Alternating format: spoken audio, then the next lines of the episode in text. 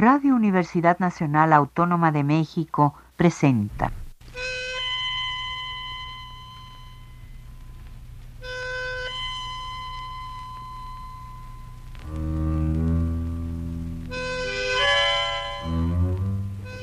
Cien años de tango.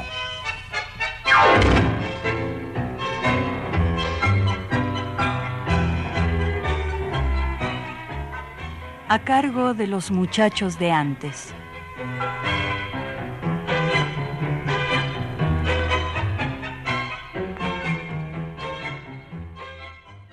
Buenas tardes, amigos tangueros de todos lados. Nos encontramos de nuevo en este espacio radiofónico dedicado a difundir la música y la cultura del tango y del Río de la Plata. Bienvenidos a su programa 100 años de tango. Yo soy Miguel García y hoy les traigo una propuesta distinta.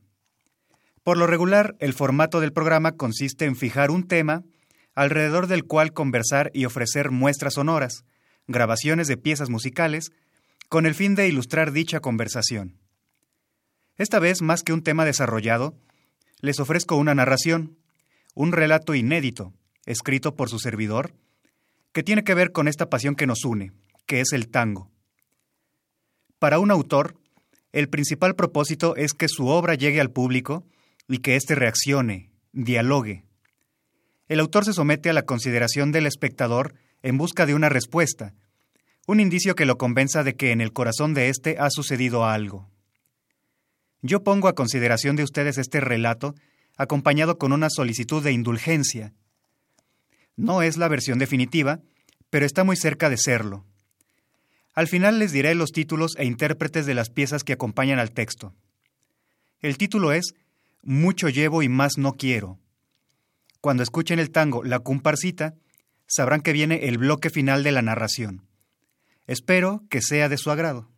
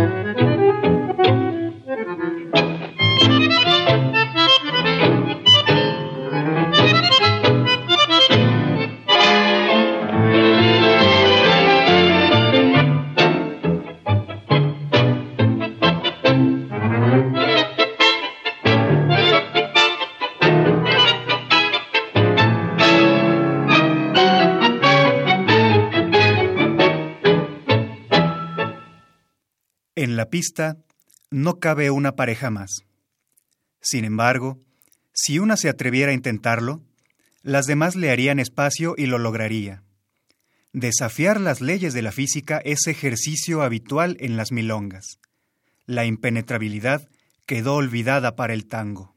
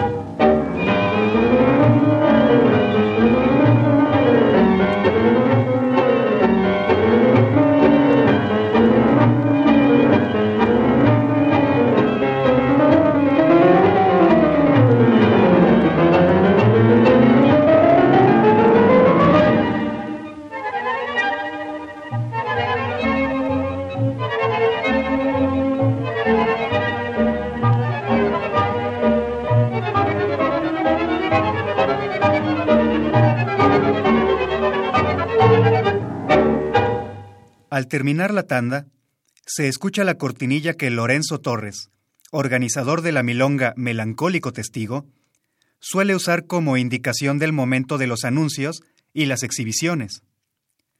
Gran cantidad de milongueros han llegado, atraídos por el elenco invitado de la noche.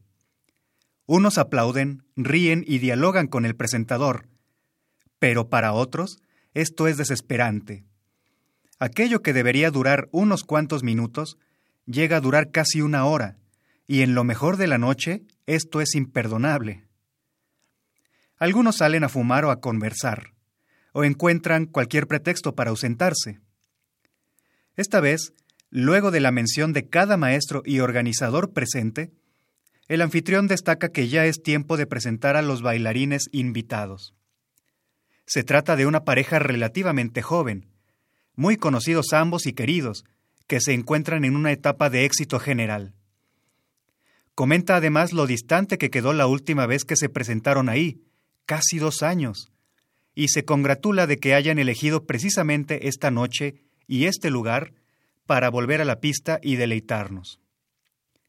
Interrumpo aquí esta crónica en presente histórico para presentarme. Mi nombre es Sebastián Álvarez. Soy aficionado al tango, Intenté aprender a bailar cuando era muy joven, pero desde entonces mi cuerpo tenía dificultad para coordinar mis movimientos armónicamente, y poco a poco lo fui abandonando. Pero el tango ya me había atrapado y decidí quedarme, solo que desde la musicalización. Soy el que pasa las tandas, el que mueve los hilos, el que hace que cuando escuchan una melodía no quieran quedarse sentados. Thank you.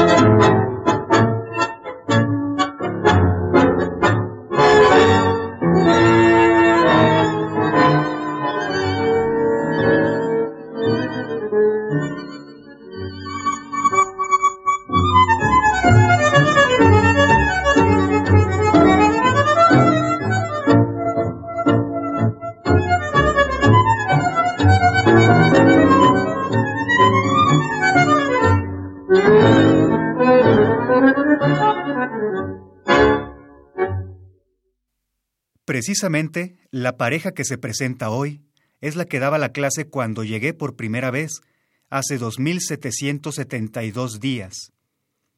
Me impresionaron con la precisión y la expresividad que se percibía hasta la punta del último de sus dedos, la intensidad que se reflejaba en sus brazos enlazados, ese amor que se translucía con dar apenas un solo paso juntos. Llegué tarde a la primera clase y había una multitud que los rodeaba mientras ellos hacían una demostración de baile. Entonces dije para mis adentros que ellos no eran solo bailarines, sino hechiceros. Fueron atentos conmigo, me alentaron, dieron lo mejor de sí en su enseñanza. Solo un detalle me decepcionó con los años. No fueron honestos. Era muy evidente que yo nunca iba a poder bailar, y no me lo dijeron me dejaron con la esperanza de algún día poder abrazar sin miedo a una chica y comunicarle todo con mi cuerpo. Me hice la ilusión de poder dibujar con movimientos aquellos sonidos que ya se habían adueñado de mi sensibilidad. Pero eso nunca ha sucedido. Siete años exactos asistí aplicado, puntual, a sus clases, y jamás logré salir del grupo de principiantes. Por eso hoy, siete meses después, me veo obligado a castigar su deshonestidad matándolos.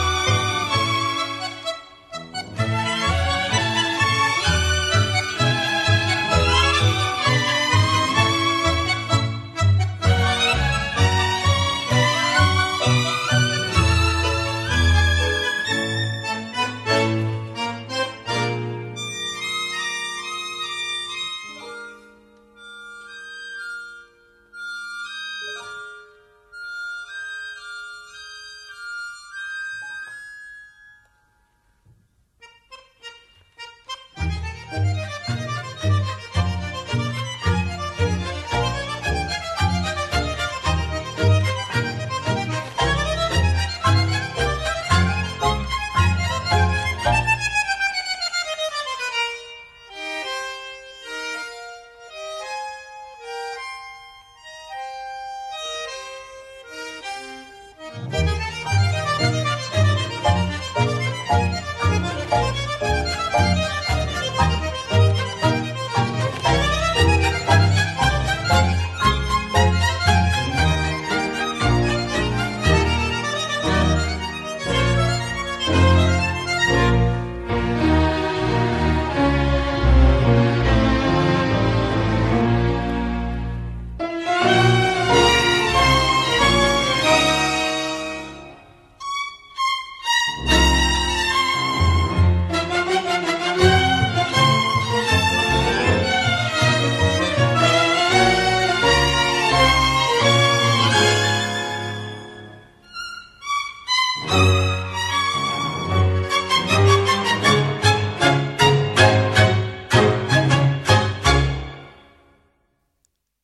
Crea usted, querido lector, que para mí ha sido sencillo tomar esta determinación.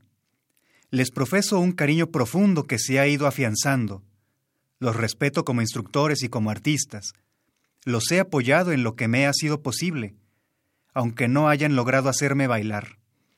Acusación algo necia de mi parte puede ser, pues cuando uno decide someterse a un proceso de aprendizaje, la responsabilidad de un resultado satisfactorio no recae enteramente en el instructor.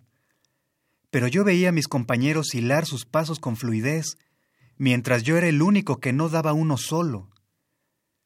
Me han sabido comprender en momentos difíciles, y hemos hecho una amistad por demás linda. Por esto mi decisión de acabar con sus vidas me causó un severo conflicto, que a estas alturas ya he superado.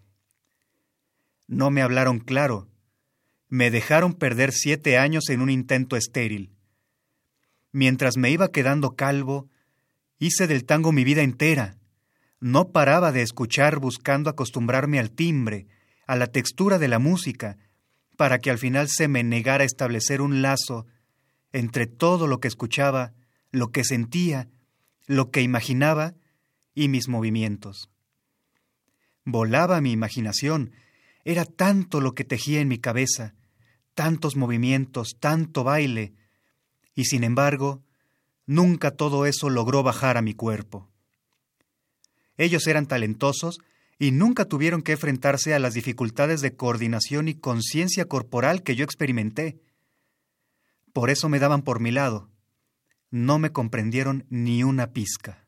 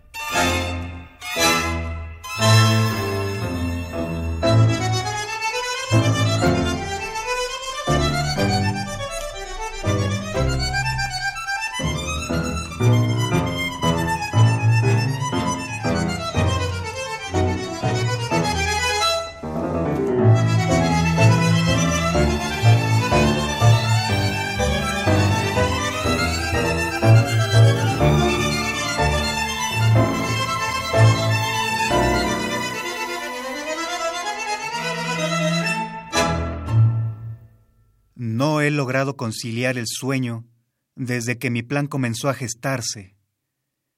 Me pasé noches enteras bebiendo coñac, armando cada etapa, cada punto, hasta su concreción definitiva. Mientras planeaba, las imágenes se me aparecían con una claridad que me hacía creer que estaban sucediendo en la realidad efectiva y no en mi imaginación. La confección de cada detalle me otorgaba una ventaja. Sin embargo, soy un hombre de honor, y esto me hacía pensar que había una injusticia en mis actos. Ellos no se enterarían de que aquella sería su última noche, su último respiro, su último baile. Además, no sabía cuál de los dos impactaría primero con el arma. Mi indecisión lo agravaba todo. Primero él, primero ella. Hacer un solo disparo que los atravesara a ambos era una opción, aunque hacía más complejo el plan. La posición de los bailarines al terminar cada baile cambia en cada ocasión. El escenario no tenía un solo frente, pues se trataba del mismo espacio que comparten los milongueros, quienes los verían sentados todos alrededor. Yo tendría que colocarme justo en el ángulo correcto para atinar al cuerpo de los dos. De lograrlo, sería muy elegante, pero no parecía práctico. Había hallado un resquicio en la parte superior del salón, y ubicado ahí tendría un ángulo limpio, sin obstáculos. El momento en que un bailarín se encuentra más expuesto es durante las exhibiciones. Por ello aprovecharía que no iba a haber nadie más en la pista. Nadie esperaría la muerte de la pareja en plena danza. De alguna manera cumpliría el sueño de todo intérprete, morir mientras baila. Eso no me convencía, pues además no es fácil fijar la mira del arma en un cuerpo en movimiento. Además, a cuál de los dos primero seguía siendo una decisión sin tomar. Por fin llegué a una resolución definitiva.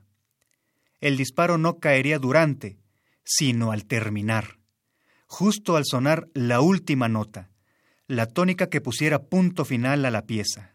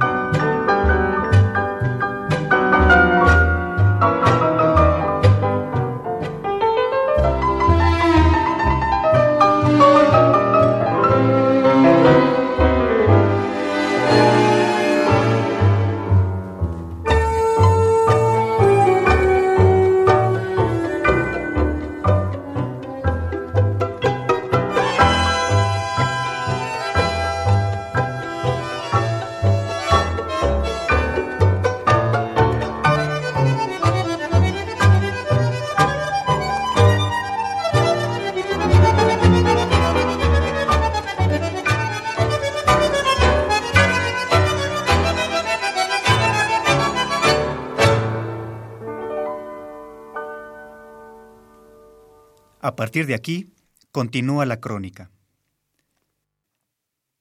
El canoso Lorenzo Torres habla de cómo los vio formarse poco a poco, cómo vio llegar a la milonga por primera vez hace diez años a un muchacho tímido, ligeramente encorvado, sin atreverse a bailar aún, por lo cual lo saludó y le presentó a un par de milongueras simpáticas con las cuales bailó aquella tarde.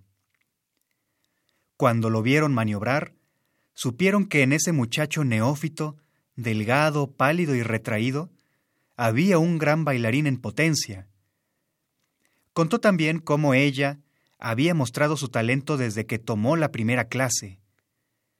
Lorenzo era alumno de Alondra y Fermín, los maestros de mayor trayectoria en nuestra ciudad, los más respetados además por su talante amistoso. La joven impactó por la facilidad con que captaba las indicaciones y cómo desde la segunda clase ya se desenvolvía con fluidez con el maestro. Le preguntaban si había bailado tango antes y ella respondía con un decidido no. Los larguísimos coloquios del presentador no eran bien oídos por ciertas personas, pero en esta ocasión no hay molestias ni prisas, aunque ya quieren verlos bailar. Reciben la anécdota algunos con cariño, otros con sorpresa o con franca curiosidad.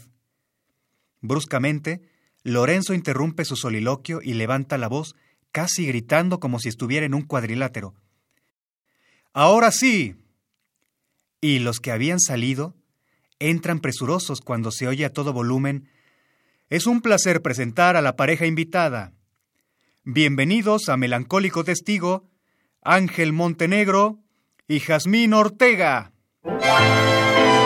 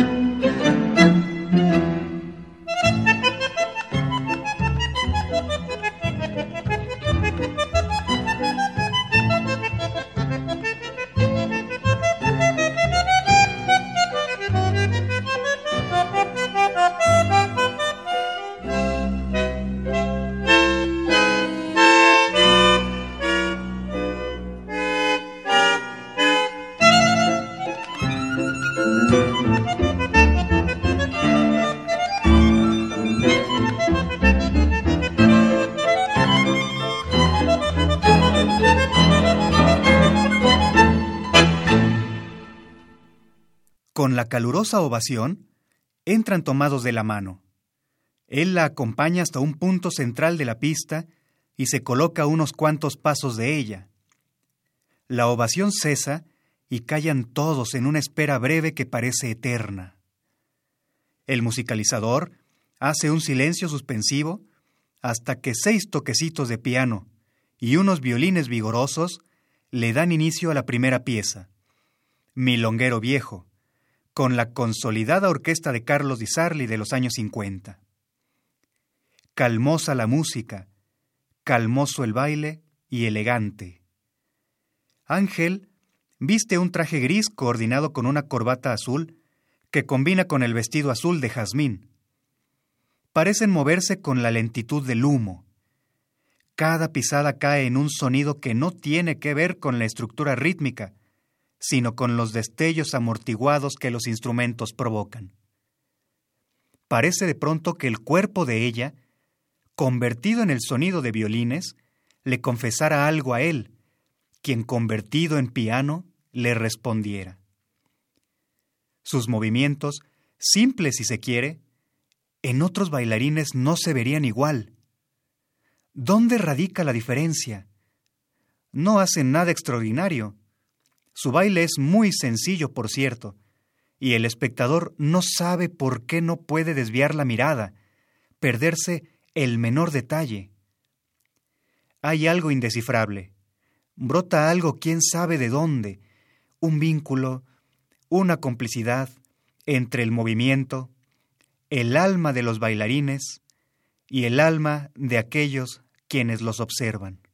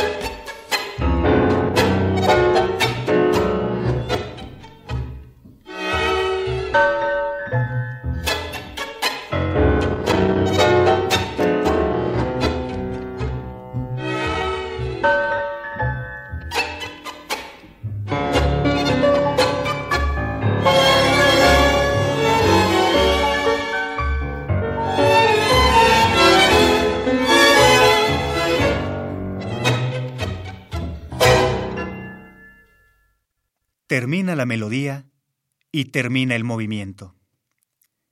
El público tarda un poco en reaccionar. Suena el primer aplauso por acá, el segundo por allá, como llovizna que de pronto se suelta en torrente. No se había oído en ese lugar una aclamación tan estruendosa. Resuena fuerte como granizo en un toldo de lámina. Ángel y Jazmín se abrazan, agradecen tanto cariño y se preparan para la segunda pieza. Él pide un poco de agua, se lo dan, lo comparte con ella, se despoja del saco. Se escuchan silbidos lisonjeros, amistosos y gritos de aliento. Levanta el pulgar hacia el musicalizador en señal de que están listos. Entre el público, una voz se deja oír con un grito. ¡Milonga! Ángel asiente con una sonrisa y un guiño. Unos violines, un bandoneón y un contrabajo misteriosos y alegres hacen los primeros compases de Mano Brava. El entusiasmo provoca aplausos y gritos leves. La pareja se enlaza y comienza su interpretación.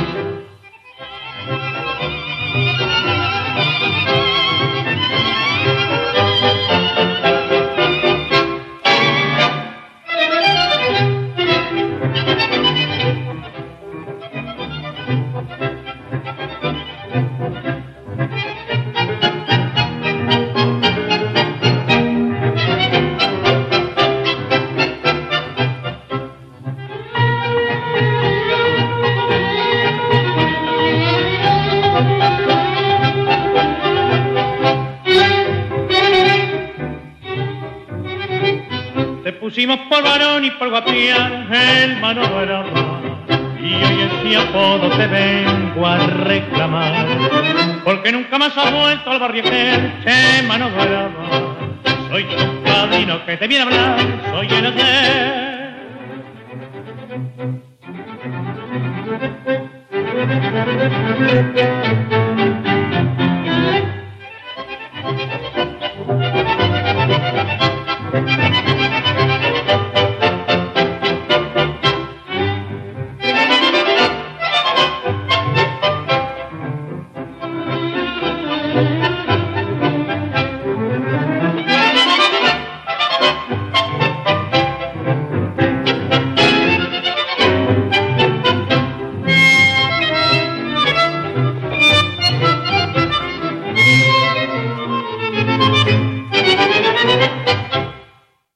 Diferencia de la pieza anterior, en la que todos estaban como en un trance hipnótico, en la milonga parecen más vivos, despiertos, participativos.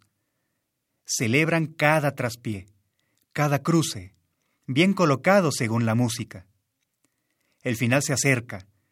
En esa milonga traviesa y risueña, Troilo se da el lujo de uno de sus fraseos característicos de bandoneón. Parece que habla, que se queja, que llora.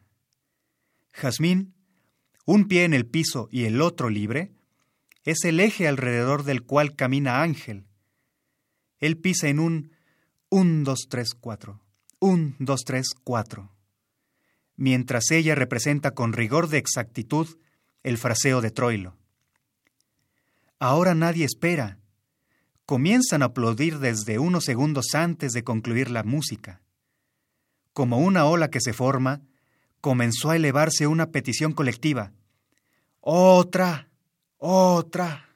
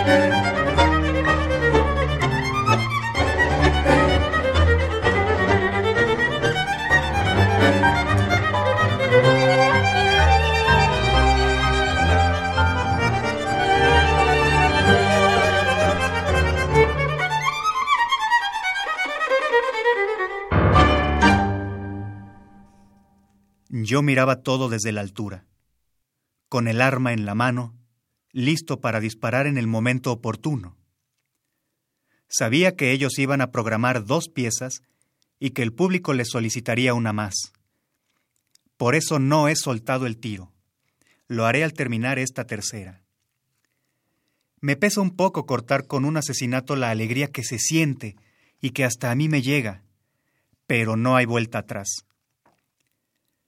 Después de todo lo que tuve que pensar, preparar y ejecutar, no podría vivir así nada más. Decidí que luego de matarlos a ellos, lo haré conmigo mismo. Pero he ideado una solución para contrarrestar mi sensación de injusticia. Si no disparo justo en el último sonido del tango, si disparo al menos un momento antes o un momento después, desistiré de continuar. Si logro impactar a uno de ellos, pero no en el último sonido, no continuaré con el otro. Si se me pasa, no le dispararé a ninguno. De cualquier manera, me he dispuesto a no salir vivo de aquí.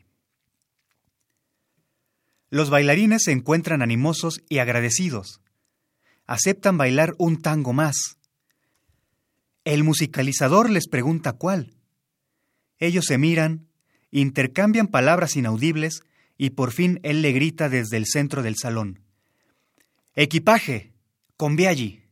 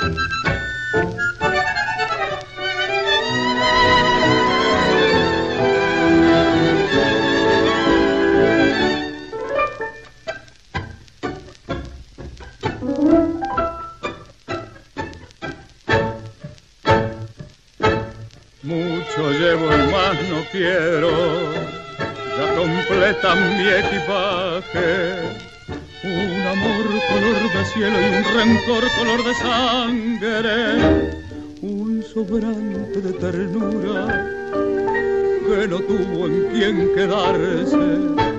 Y un dolor que por constante no me quiso abandonar. Ya muy pesado para quien no tiene ni un canto amigo que achique pena ni una sonrisa que en la tarde espere, ni una esperanza de llegar de vuelta.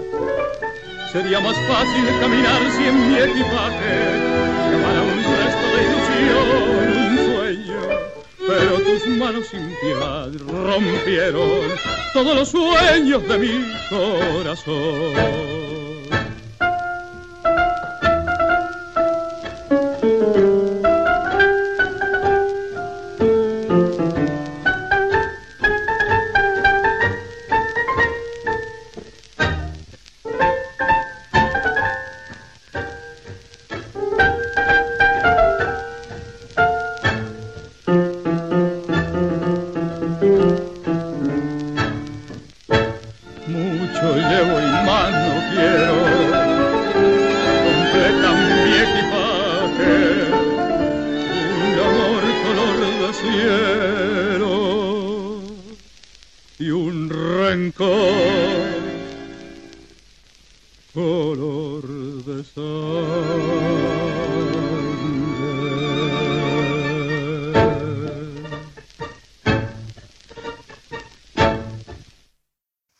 Concluye este relato titulado Mucho llevo y más no quiero. Las piezas que escucharon a lo largo del programa, amigos, fueron las siguientes. Milongueando en el 40 de Armando Pontier, interpretado por la orquesta de Aníbal Troilo. El Huracán de Edgardo Donato interpretado por la orquesta de Juan D'Arienzo. Recuerdo, de Osvaldo Pugliese, interpretado por él mismo con su orquesta.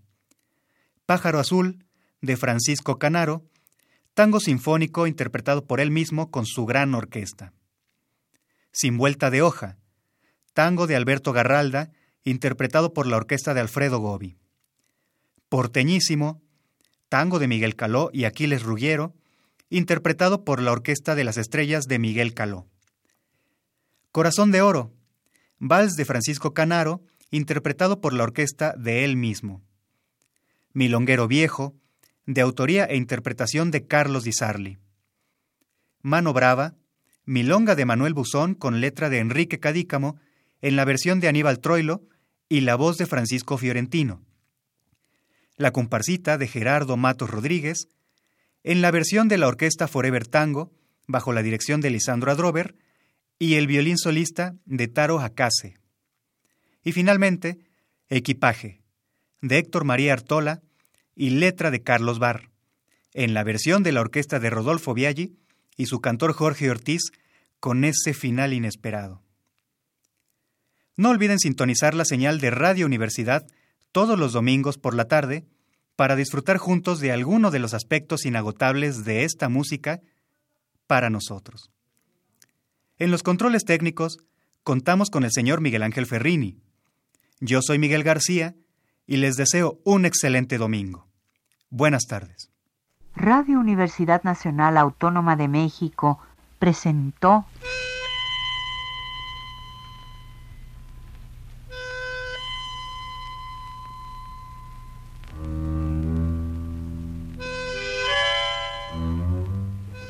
Cien años de tango.